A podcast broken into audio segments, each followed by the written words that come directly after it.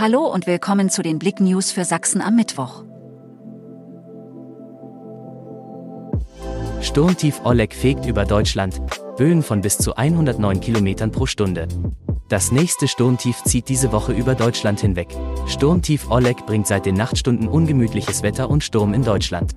In der Nacht waren vor allem die Mittelgebirge betroffen. Charmanter Kater Benny sucht ein neues Zuhause. In der Februarausgabe stellen wir einen Vierbeiner aus dem Verein Tiere in Not Chemnitz e.V., besser bekannt als Tierasyl Chemnitz vor. Heute lernt ihr einen Kater kennen, der ein liebevolles Zuhause sucht. Benny ist als Fundtier ins Tierheim gekommen und schätzungsweise 2020 geboren. Er sollte also etwa zwei bis drei Jahre alt sein. Er ist ein sehr dominantes Tier und sucht ein katzenerfahrenes Zuhause. Mehr Infos auf blick.de. Spenden benötigt, Leipziger Faschingsumzug vor dem Aus.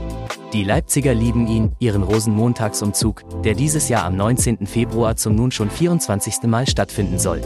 Doch es gibt ein Problem. Die Kosten sind nach Corona so explodiert, dass sich die Karnevalsvereine den Umzug nicht mehr leisten können.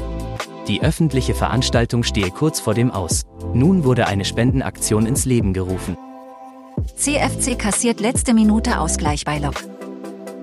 Ist das bitter? Der Chemnitzer FC verpasste um eine Minute den Sprung an die Tabellenspitze der Regionalliga Nordost. Vor 4058 Zuschauern im altehrwürdigen Bruno-Plache-Stadion trennte sich der CFC im Nachholspiel des 15. Spieltages mit 2 zu 2 vom 1. FC Lokomotive Leipzig.